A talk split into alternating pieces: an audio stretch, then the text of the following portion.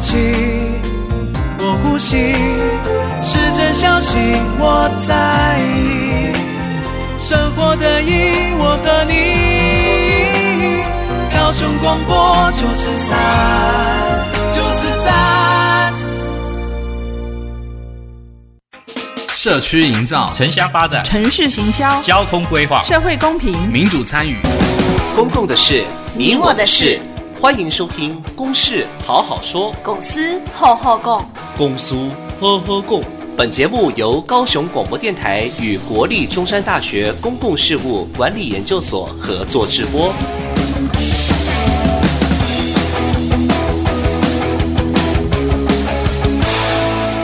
各位收音机前面的听众朋友，大家好，欢迎收听《公事好好说》，我是今天的节目主持人郭瑞坤。公事好好说是由国立中山大学公共事务管理研究所与高雄广播电台共同制播的节目，每个礼拜一下午五点半到六点半，在这边准时跟你共同来讨论公共事务的问题。我们今天要讨论的题目呢，非常严肃，但是我们要轻松的来讨论一下，南部地区的基层医师够不够？南部地区呢，需不需不需要有一所新的大学来培训基层医师，这是我们今天要讨论的问题。那节目一开始呢，我要先介绍我们今天来到节目现场的三位来宾。首先呢，我要介绍是我们高雄市议员范之清，范议员。主持人好，呃，大家好。接下来呢，是我们中山大学的大家长郑英耀郑校长。主持人好，大家好。好，还有我们高雄市卫生局主任秘书王主任秘书，主持人现场的贵宾跟所有的听众，大家好。好，偏乡的朋友，我们高雄市呢，南北狭长有一百五十公里，东西宽了一百公里。那从偏乡呢，呃，我自己就听到的要的一个现象的一个事实呢，早上从六龟，然后要到旗山做复健。然后呢，搭了公车到了旗山以后，然后复健完了以后呢，再再买一点点东西，回到家的时候呢，就已经要准备吃晚餐了。那所以偏乡的朋友呢，要来看医生，的确是非常困难的一件事情。在二零一零年呢，我们县市还没合并之前呢，只有在高雄市，或许呢这个问题大家觉得还不怎么样。但是呢，县市合并完了以后呢，原高雄县并入到高雄市来，对我们高大高雄地区来讲呢，就医绝对是一个很大的一个问题。那当然，这个也不只是我们高雄市的问题。你可以想象，在澎湖的乡亲，在台东的乡亲，在屏东的乡亲，假如他们要得到医疗照顾的话呢，又会遇到什么样的问题？所以今天呢，一开始我要先请我们来自最远的茂林区的我们范志清范议员呢。跟我们说明一下，你的族人呢，在就医的过程里面呢，遇到什么样的困难，跟我们分享一下。好，谢谢主持人。呃，讲到这个所谓的医疗这个部分哈，我们说一句真心话，原住民不敢生病，因为最重要的一点就是交通的问题。第二个呢，就是医生这个部分的专业医师、专科医师明显的不足。最后是设医疗设备不足，这三个重要因素呢，造成原住民不敢生病，那也所谓的呃，这个所谓的全国平均余命哈，少于汉人的将近八点三岁这样的一个记录哈，所以我认为呃，偏乡的这种医疗部分一定要彻底的去改善，否则的话，对原住民来讲是一个很大很大的隐忧，甚至也是一个不公的现象。在议会里边，我经常提到，我们应该要重视。呃，这个所谓的城乡的这医疗设备，过去我们是从认为说是教育要均衡，那现在的话呢，是医疗更是重点之一。所以我认为，呃，有关于这个原住民在医医疗的部分的交通的一个缩短，再来呢，就是医师能够呃增加所谓的专业医师、专科医师，类似这样的一个情形。最后呢，就是要改善我们所谓的一个生活环境，才能够让原住民的这个所谓的。生活跟生命能够更加的平稳，这是我的一个看法。好，我们范议员呢也经常在议会咨询有关我们偏乡的医疗资源照顾的不足的部分。那我要先请问的是我们卫生局王主秘哈。那刚刚议员已经讲到这样的问题，从行政部门呢，你们怎么看这个问题？怎么来解决这样的问题？呃，确实，呃，刚刚议员有提到说偏乡医疗资源的不足。好，我在想说给大家提供一个数据，让大家参考一下哦。就是说，如果我们以南部来讲，我们常常讲北北中南哈。以南部来讲的话，我们去看一下相关的统计，包括云嘉南、高屏的六县市来说，如果是以一百零八年每万人口的西医师数的比的话，高雄市是二十四点一一，那嘉义市的话是三十四点三三，好，比高雄市还要高。好，如果光看这个平均，确实是高于全国的平均的数字二十点九七。可是我们再仔细再去做分析，因为就诚如主持人刚刚讲到，我们高雄市其实幅员是非常的广，哦，有非常多的行政区，有三十八个行政区。那如果我们再从每一个行政区里面去分析的话，可以呃看到说，大概有七个所谓的偏区的行政区，包括田寮、甲仙、三林、永安跟三个原民区。好，那我们目前的西医室的呃西医师执业的人数是低于三人以下。哦，确实是在整个高雄市来说的话，虽然它的呃医师数是高于全国平均，可是它可能会有不均的现象。好、哦，那这部分确实也是反映到所谓的我们在呃偏央偏乡医疗资源的部分，我们应该要怎么样去呃重视跟提升。好，谢谢王主秘哈。虽然我们高雄市的平均医师人数呢是高于全国的平均，但是呢，我这边也看到一个数据哈。那二零一七年呢，全台湾每平方公里执业的医师人员是八点二八位，但是呢，在台北地区呢就有四十二点八九位。那我们高屏澎东哦，就高雄屏屏东、澎湖、台东，就只有四点九三位，远低于全国的标准哈。我想这是一个从不同的统计、不同的分析可以看到，其实我们南部地区的医疗人员的更显得不足哈，不只是医师人数的一个部分。那当然呢，我想要请教我们。呃，郑英耀郑校长哈，因为我们中山大学呢正在积极争取学士后医学系。校长，你为什么起心动念想要做这件事情？跟我们分享一下。哦呃，谢谢呃主持人郭教授。我想刚才呃不管主持人或者我们呃范议员或者我们这一个王主秘也都特别提到，我想先 echo 他们确实。呃，高雄以大高雄地区，它是一个生活圈。我们呃大概都是这样在思考。高屏澎东，它就是一个生活圈。如果从这样一个高屏澎东这样一个大生活圈来看，我们看到刚才主持人也特别提到，用二零一七年的一个 data，事实上就是二零一九年、呃、最新的一个 data 里边，我们大高雄的一个生活圈跟台北的这一个每平方公里所比的。这一个医师确实，我们大概就是六位，那全国还有九位，九位多一点。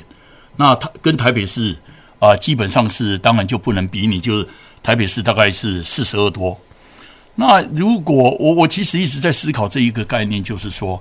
呃，我们小英总统啊连任以后，他很多的这一个社会转型正，我们在追求许多的啊社会的公正性、公平性。那我想，不管哪一个。政党执政，事实上都长期看到这一个南北区域的许多的资源是啊、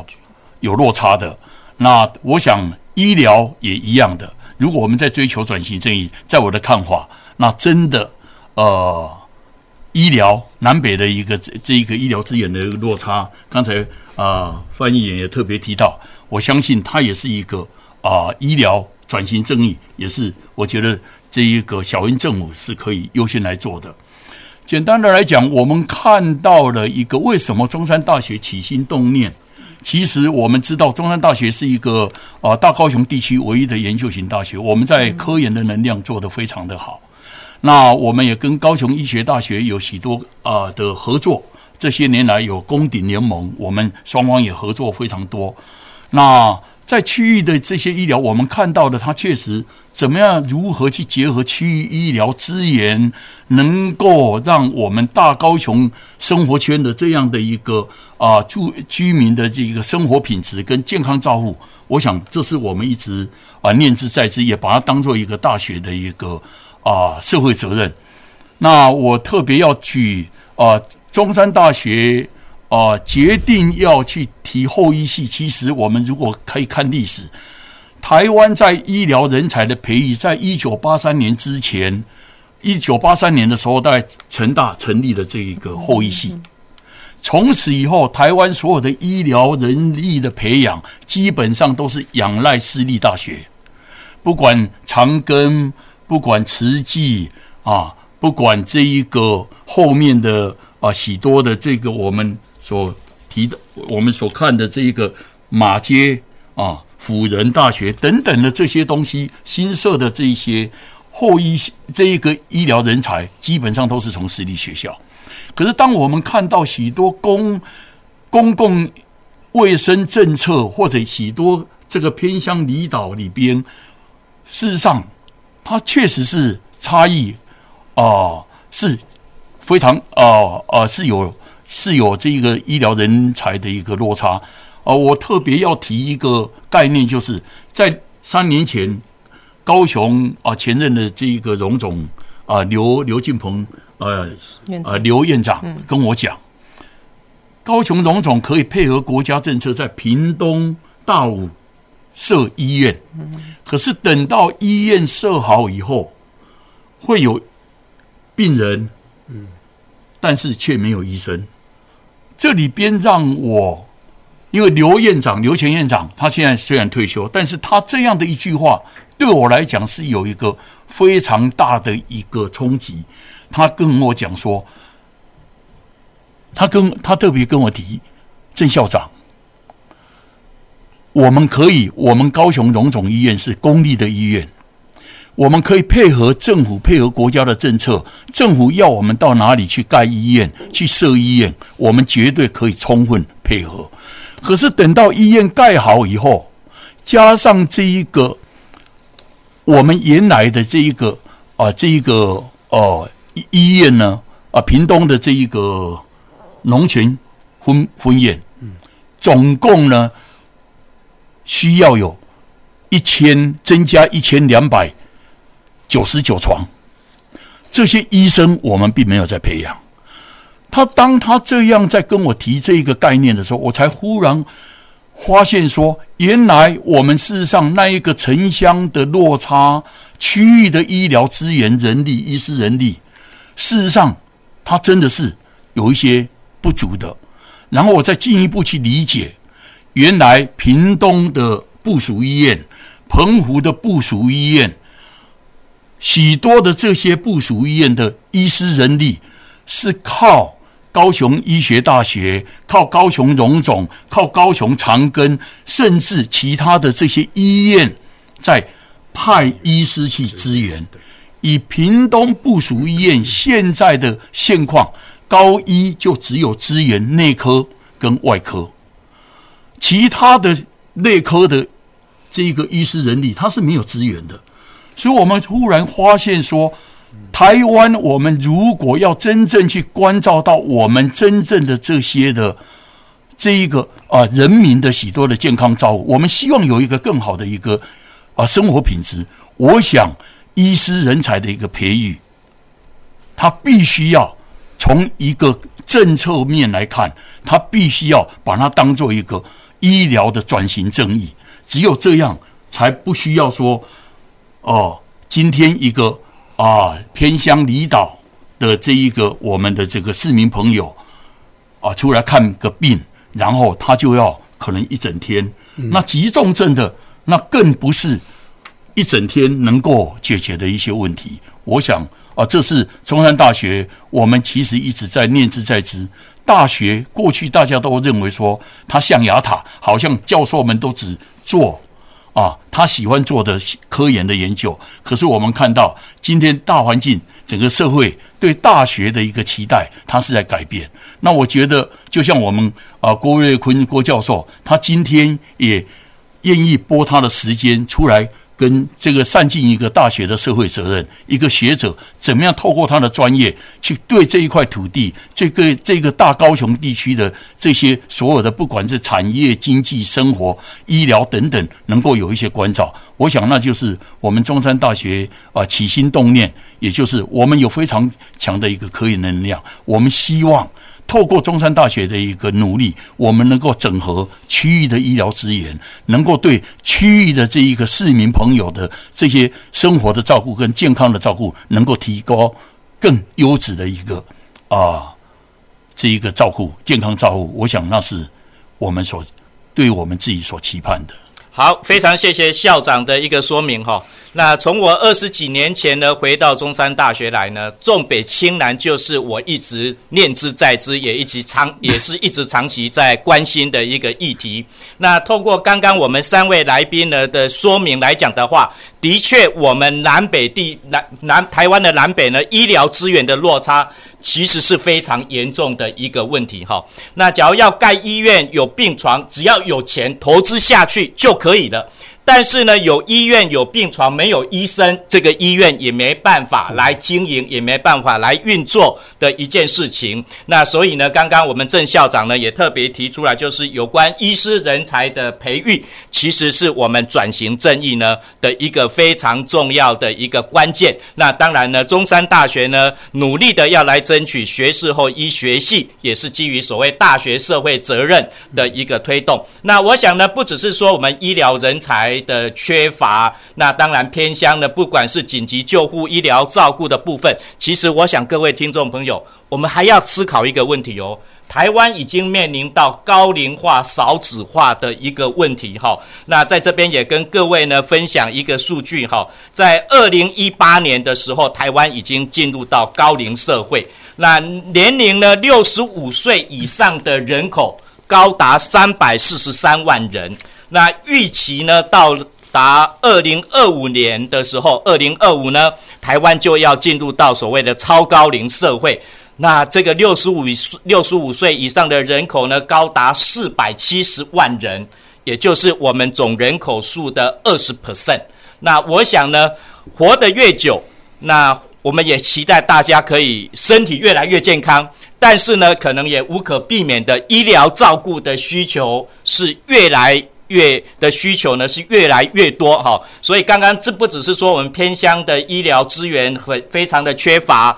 那事实上呢，我们老年照顾的问题呢也是呃更需要的一个挑战哈。那所以呢，我想要进一步问我们王主秘的，请教我们王主秘的南部地区的基层医疗体系，那特别是偏远地区，除了刚刚我们所提到的，就是包括医师人力呃分配不足以外。还有哪些问题呢？其实是我们更大的挑战在啊，医师能力不足啦，或者是包括医疗资源，或者刚刚我们范远提到交通不足的地方，那我们还有些什么样的问题？好，谢谢主持人。我想，呃，在谈到偏乡医疗的部分的话，其实它是一个很严肃的课题哦，因为我们这个问题不是只有在高雄。其实偏乡医疗或偏区离岛的这个医疗资源，其实是全国性，甚至是全世界各国都要面临到的问题哦。那如果今天在看到我们自己所辖的比较偏远一些地区，包括原民区的地方哈，我想刚刚范员其实也点点出了一些问题的关键哦。可是我们也可以知道说，呃，比较早期的时候，在这些地方服务的医师，他因为年龄比较逐渐会高了哦。那后面是不是有新的新血轮？好，新的医师能够去承接，这是我们要关注的哦。能够在在地做经营哦，所以另外的话，包括说，好，即便我们人招募到了，他能不能留任啊？好，他能不能继续留下来服务？好，他不是来的一下就走，来的一下就走哈。我们永远都面临到所谓的招募性的问题。好，另外的话，我们可能也必须要在思考的是说，如果我们的医疗建制能够更这个网络更完整。他民众就可以更多的在地医疗，好，他不需要转诊出去，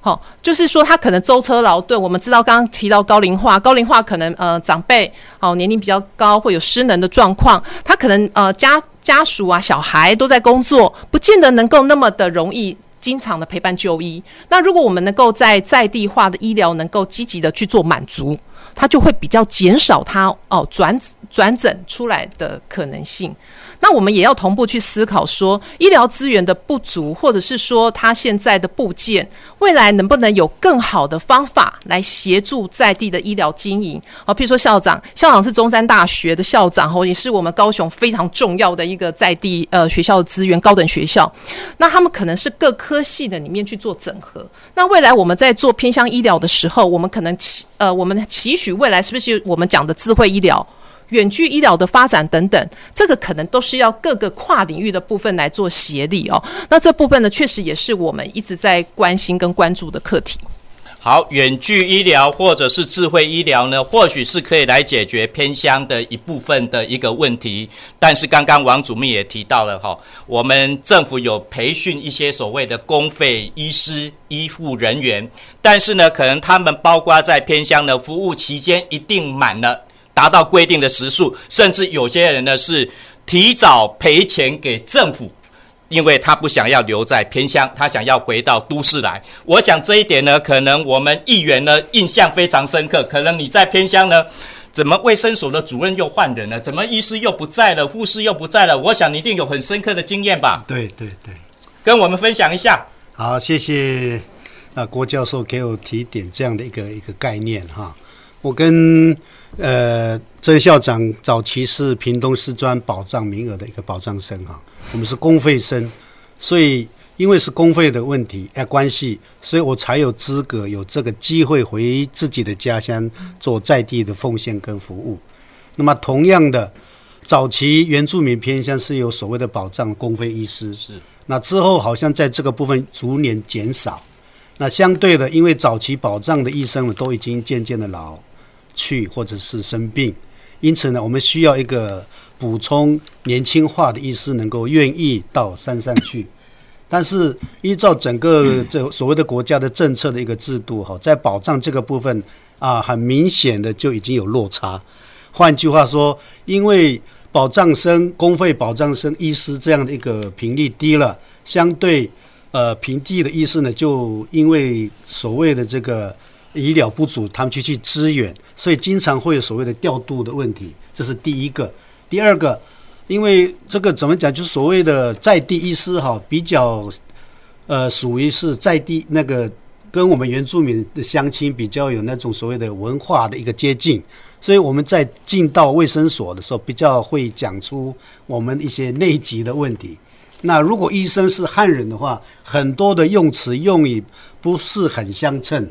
因此，他们会舍去在这个所谓的医那个卫生所看病，就直接就跳过到都市去，相对的就会降低了他们本身啊这个所谓的那种信对医疗的这个品质的一种信用。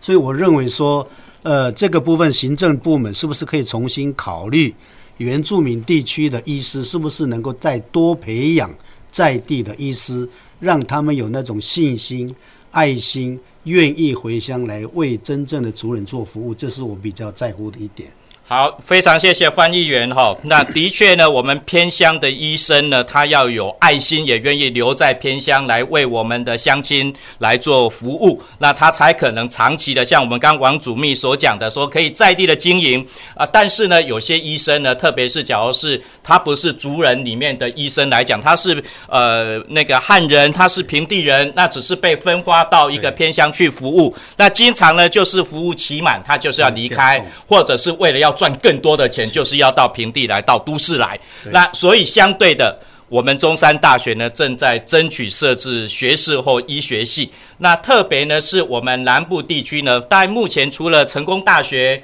南部地区除了成功大学是国立大学有医学系的以外，那高雄地区当然高一是私立大学的。那为什么国立大学呢在这边？我们中山大学呢准备好了吗？我们要设置医学系。校长，你好像有很多的动作哦。那先简单在这个阶段，先跟我们分享一下你做了哪些的努力。我我我想再谈，我我我的努力还真的是非常多。倒是我要先还是要肯定一下我们卫福部，我们医台湾 COVID-19 啊，能够让我们今天在这边畅所欲言啊，这个我想我们台湾的医疗人才的贡献是不能抹杀的，我们应该给予感谢跟肯定。我也要 echo 一下这一个，还要称赞一下卫福部。为什么呢？因为当我们决定要提出中山大学决定要提出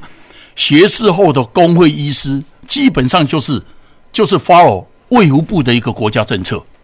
也就是说，从卫福部内部的一个调查，二零一六到二零二零到去年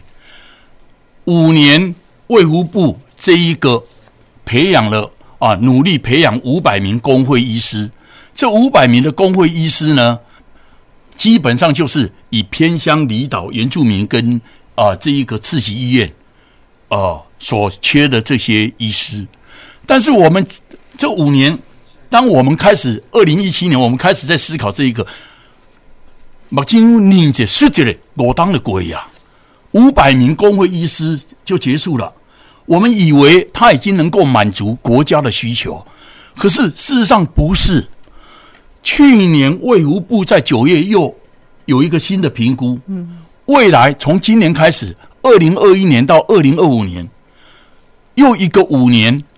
需要更加了，更多了七百五十位的公会医师，表示说，为了卫福部为了因应这些重点科目，所谓的这一个呃内外儿福急诊跟偏乡离岛人力医师人力不足的这些问题。事实上，看起来他一直在需求，需求是很大的。甚至我们看到，二零一九年这一个九月一号开始的这一个所谓的劳基法，如果我没记错，九月一号的劳基法，因为住院医师全面的纳入劳基法，出现了两千名的住院医师跟一千名的主治医师人力的缺口。刚才主持人特别提到的说，二零二五年我们这个人口老化。这个占二十 percent，超过六十五岁。事实上，以国卫院的研究指出，在二到二零三二年，预计短缺的这个医师大概有五千五百位到七千多位。嗯，简单的来讲，这也是为什么中山大学我们希望我们有，也许时间的关系，等一下我可以再分享一下为什么中山大学有能量，我们愿意来挺身而出，配合国家政策培养。工会医师，而且着重在我们政策、国家政策所需要的这些啊，这一个人才，我想这是我们所念兹在兹的，因为他确实随着时间，这些工会医师偏乡离岛，包括五大科的这些，他真的台湾可预见的未来是大量的缺不足。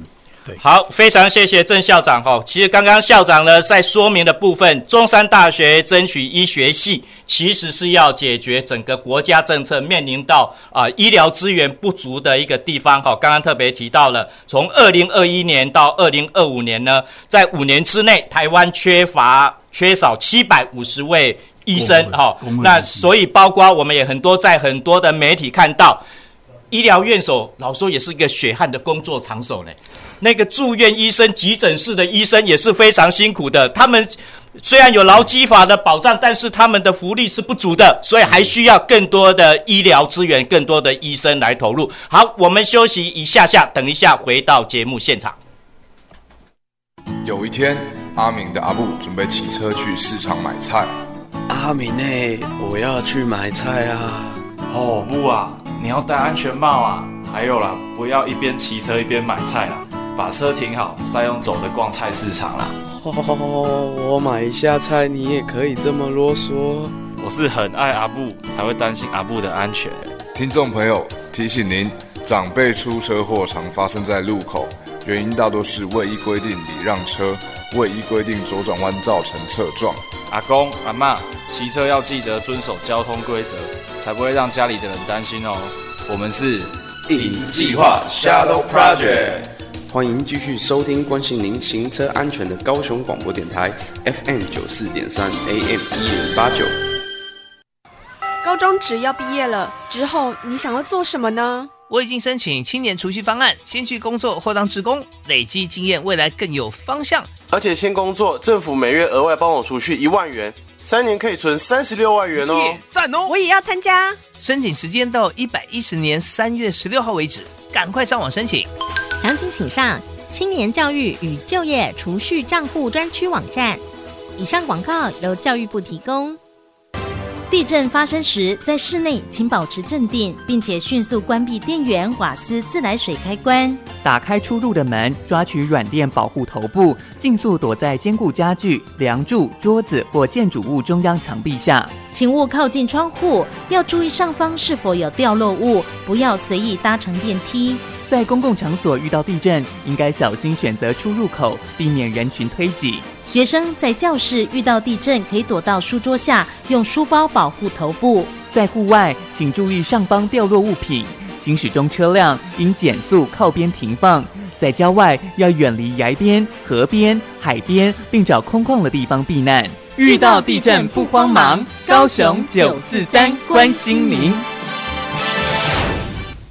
我是指挥中心疫情监测组组长周志浩。校园请落实防疫措施，请家长注意，孩子发烧或身体不舒服时，赶快就医，并且在家休息。也请大家共同配合，保持教室通风。使用空调时，对角要各开一扇窗。餐点分配请由固定人员执行。打赛前请量测体温，清洁双手，佩戴口罩。搭乘学生交通车或大众运输时，也请记得佩戴口罩。有政府，请安心。资讯由机关署提供。随时陪伴着你，你最好的马吉，空中串联一起，分享点点滴滴。九十三，九十三，九十三，你最麻吉的电台。公共的事，你我的事。您现在所收听的是。高雄广播电台与国立中山大学公共事务管理研究所合作制播的《公事好好说》。好，欢迎回到《公司好好说》节目现场。我们今天讨论的主题呢是南部地区呢基层医师呢够不够？那我们今天邀请到三位来宾来到节目，跟我们共同来讨论。那我还是再跟我们听众朋友介绍一下，我们今天来宾有我们高雄市议员范志清范议员，中山大学郑英耀郑校长，还有我们卫生局的主任秘书王主任秘书。那我们刚刚呢一直在讨论到说，好，中山大学争取学士后医学系，其实呢。是配合中央卫福部的政策，包括在二零二一年到二零二五年，在这五年内呢，我们。应该要培养七百五十位的公费医学生，哈，公费医学生呢才能够来满足我们的基本需求。那事实上呢，我们政府过去也都有在培训啊，离岛啦、偏乡的一个公费生的一个部分。但是刚刚也提到，有些呢可能就是服务期满以后呢，就回到都市来。那或者呢，他可能跟在地的经营不足，比较没办法去深入了解到我们偏乡的医疗需求。那所以呢，我们刚刚也一直在讨论的。就是啊，我们中山大学呢要争取学士后医学系。那其实呢，这不是中山大学说我要扩大我的学校规模，要争取更多的资源。那其实呢，是基于大学的社会责任。那也要帮我们政府呢来培训更多的医生。所以刚刚呢有一个问题，校长还没回答我哈。中山大学准备好了吗？你好像有很多的动作，说要争取医学系啊，到底做做了哪些事情？我我想，那不是很多动作，而是来自一个知识分子对这块土地的一个反思。到底以中山大学那么庞大的一个科研能量，我们可以为这块土地做什么？这其实是我们整个中山大学团队里边大家在思考的。各位可以看到，当 COVID-19，川普总统去年的五月。以他们欧美的是不习惯戴口罩的。当中山大学的一篇五页的一个 Science 把这个 COVID-19 定义它是一个 bioaerosol，我相信，因为这样的一个定义，使得川普戴了一阵子的口罩。当我们的通信所、我们的洪子胜讲座，他研发出来的自我注入式的锁这一个锁定雷达。一种非侵入式的，到美国，我们去年的生医科技的一个展示在台北，美国到现在还很讶异，为什么台湾有这样一个技术，可以用雷达远端去照顾所有的健康、心跳、生理的健康状态，老人、小孩这些都可以使用的。美国人到现在还没有办法破解我们这样的一个啊技术，曾经也花了两百万美金帮买我们这个技术，只用在养牛的健康照护上。这是中山到现在，我想它是一个非常强的一个可以在医疗应用。各位听众朋友，你也许很难想象，当我们在谈许多医疗影像的正子摄影、癌细胞、阿兹海默症的这些的一个诊断，它必须要这个正子摄影必须要有一个非常关键的核心的材料，这个晶体，单晶的晶体。全中华民国台湾就只有中山大学有这个能力，能够生产这个长这个材料。事实上，全世界我们都很清楚，比利时是一个非常世界闻名在医材医材的一个呃这一些医疗影像等等的这些医材是非常先进的一个国家。但是他们的一个 Crystal 也是用中山大学所寄转的。也就是说，我们看到的，不管在 PM 二点五，在许多毒药物的这一个快筛技术，在许多的远端的这些健康照护，或者许多医疗影像，包括我们刚才这一个啊，主秘在谈的，怎么样去透过这一个结合 AI 智慧医疗去精准医学、预防医学这一个部分，我事实上是非常感动。一句话，这些。故事是这样来的，我们一直非常啊称赞的这一个排湾族医师徐超斌，他所讲的，我们现在一般市民朋友已经把医疗当做一种消费行为，我们什么时候能够？事实上，我们社会大众，包括在座你我，主持人也好，我们这些受受邀者来跟大。听众朋友分享，我们其实只在意我们的健康，我们并不需要，我们也不想要有医疗行为。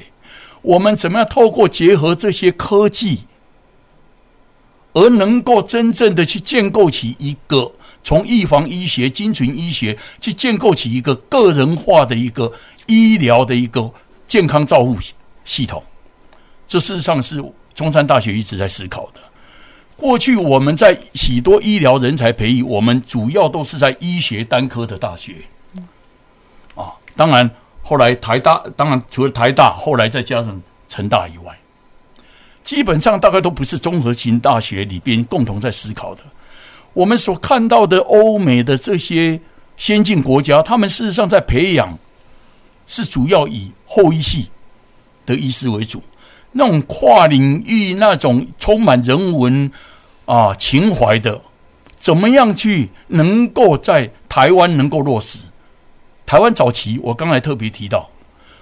后一系，我们事实上也有培养，但是因为用了一般高中毕业生的医学系的课程，也要培养那一种身心相对、生涯目标发展相对清楚的这些医师人力，当然他会处于一个格格不入，或者。无法能够兼兼顾的这样的一个情况，我想，我刚才主持人特别提到，我其实我们这个团队真的把过去台湾的医师人才的一个培养，它出现了哪些问题，我们真的非常的清楚，我们非常虚心的请教这些现任的这些啊名医，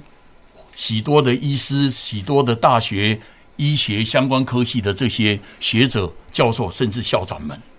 我们请他们，因为中山大学不是来跟大家分这个医疗资源，我们是希望中山大学能够用我们非常强的这些医疗科技上的一个人才，怎么样去结合，包括跟高医的合作、高荣的合作，所以退我也非常感谢退伍会也同意。高雄荣总医院成为中山大学的实习教学医院，因为高雄荣总没有培养医生，他们的医院病床也未来也那么多，配合国家政策，他需要是一个能够结合 AI 或者科技，能够做智慧医疗，能够做远端照顾，包括刚才啊主持人特别提到，我们其实非常清楚，过去你想一个年轻的医师毕业以后，他很多的专业还在发展，可是我们却把他派到这个偏乡离岛，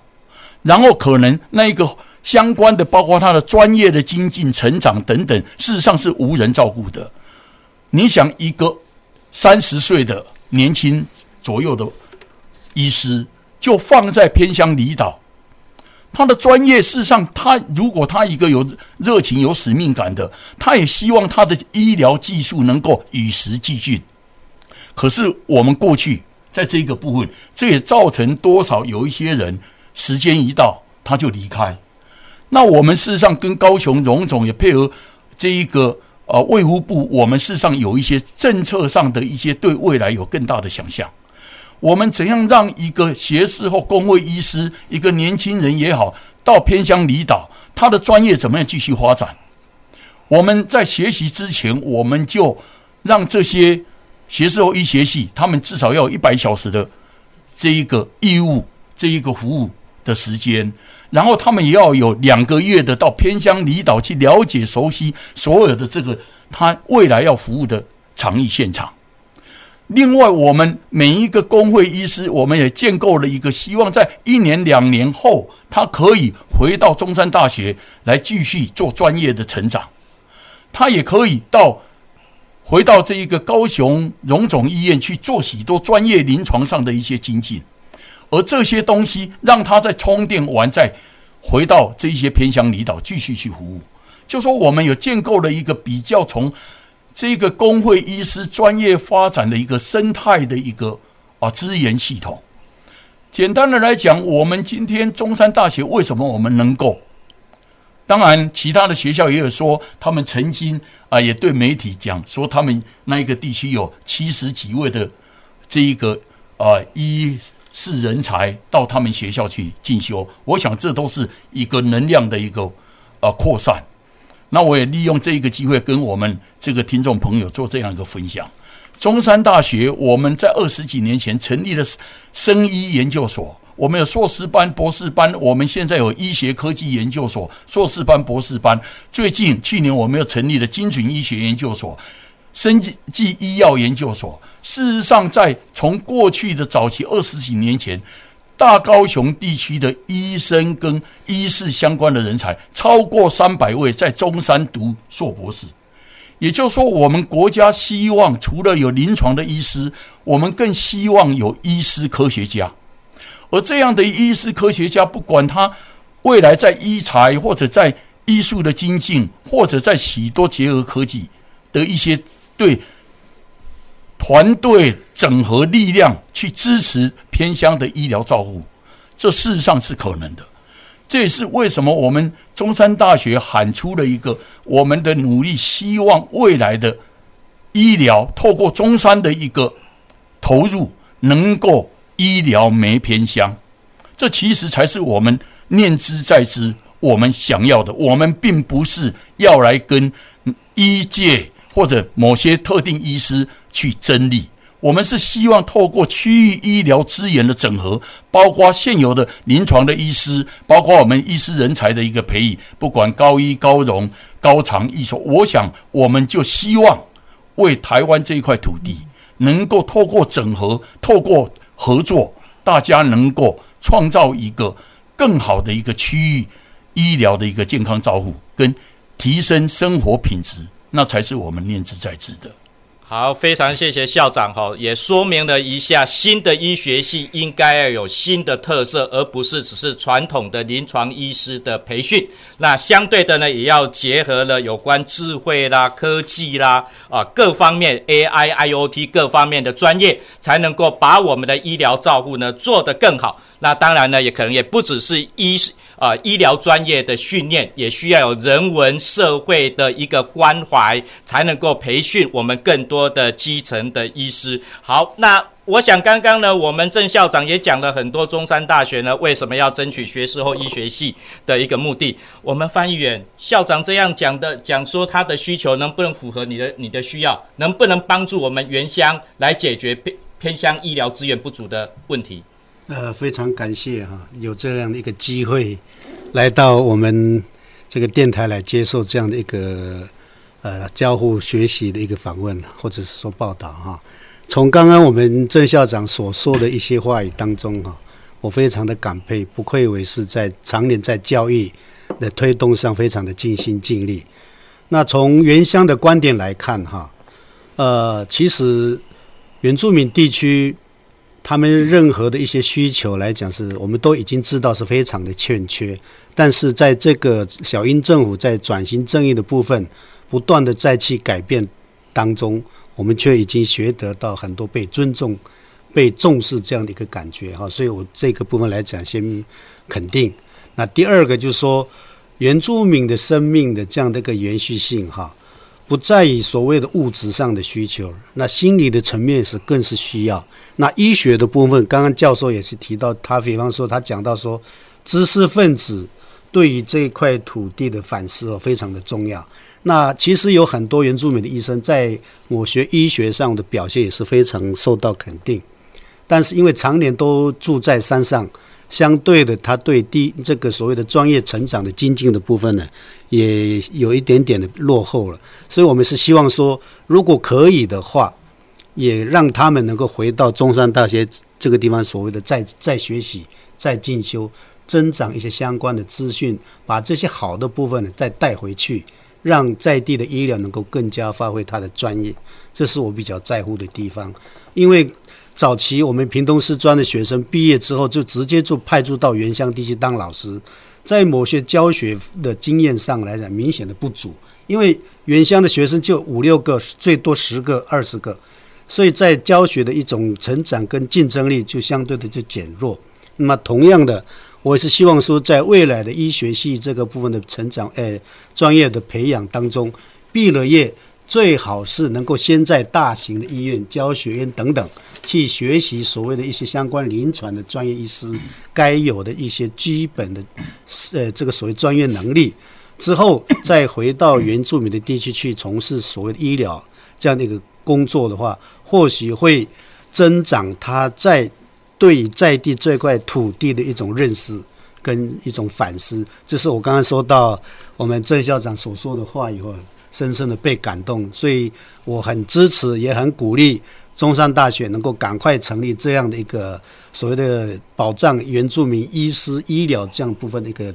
一个专业的训练，这是我感到非常高兴的地方。哎，谢谢。好，我们翻译员呢，民意机关非常支持中山大学来成立医学系。那行政机关呢，市政府卫生局支不支持中山大学来成立医学系呢？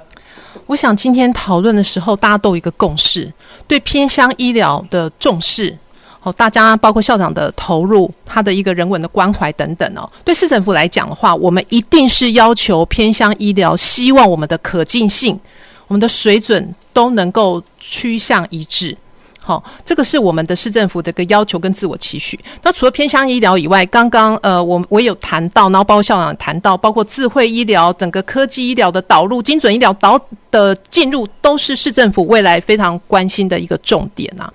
那虽然说卫福部它已经有针对公费医师有一个呃第一期跟第二期的一个常年性的计划，可是它这样子的规划里面去。投入的人才，它的背后最大的教育系统，能不能针对我们的医学教育做更好的一个策划，让我们的医学生毕业之后，能够去衔接到现在最符合现况需求的哦，这个是一个非常大的重点哦。那我们知道说，以高雄来讲，高雄有拥有全国最不一样的，我们有高山，我们有平地，我们有靠海的。我们有海港，我们有空港，那个是一个非常多元化的一个社会环境。那如果我们在我们的医学教育里面，包括像我那讲到的，把我们的各项的怎么样满足我们民众跟在地的社区的医疗需求，那另外的话，对于这些医学生，我们怎么样训练他能够去呃生根在地，甚至能够留任。然后满足他的一个呃，免得他说他可能时间到他就要走了，对不对？好，这样子整个一连串的设计，那都是需要一个用心跟做一个呃整合的部分哦。那我刚刚也是非常的感佩啦。好，校长他这边也提出来的，他在整体性包括运用了整个中山大学的相关资源，能够去做一些整体性的规划。那我们也非常的乐见。对于医学教育的多元化，面对现在的挑战，哈，我们知道说，呃，校长在提到说 COVID nineteen，好，医疗资源，我们会希望有更多的病房，更多的医师人员，可是那个不容易。可是，在怎么样子，在尽可能达到满足，呃，我们呃国家的整备的同时，能够把这样的值跟量都提升住，那就是要靠我们的教育系统跟我们临床的医院一起大家合作哈。我觉得这个是一个大家很乐见的一个方向啦。好，非常谢谢王主秘哈。那特别也提到，以我们高雄来讲，有高山、有平地、有海洋。那相对呢，环境的不同，可能我们也需要不同的医疗的专业人员来应验不同的地方区域的一个需求。所以中山大学呢，刚刚我们郑校长在讲的就是我们要培训的医学生。可能也不是一般的医学生，而是包括要可以生根在地的一个医学生哈。那我想在这边呢提到这个地方啊，刚刚校长事实上已经有提过了啦哈。包括我们想说在职的培力，或者是包括在校的，就要给他有不同的人文社会关怀的一个素养。那这边呢，能不能再请校长呢进一步说明说，中山大学以后你要再怎么样的来培训这些？呃，未来的医学生真的有那么多的爱心，可以有更多的爱心，可以来服务我们偏乡基层的医疗。我我想，呃，因为时间的关系，我就还是呃，echo 这一个主持人刚才所关心的议题哦。呃，中山大学其实我在这边，我想成就一个理想。成就一个国家在这一个健康照顾国人的健康照顾，我相信它是一个很多人共同关心，也很多人共同努力。我在这边要先啊、感谢我们，其实医疗是不分党派的。事实上，屏东县潘孟安县长也支持中山大学成立后一系。澎湖县赖峰伟赖县长，他也觉得澎湖需要中山大学的加持。台东县的县长饶庆林饶县长也非常支持，都有跟中山大学签了这个 MOU。那高雄市呢，我也要在这边感谢我们陈其迈市长，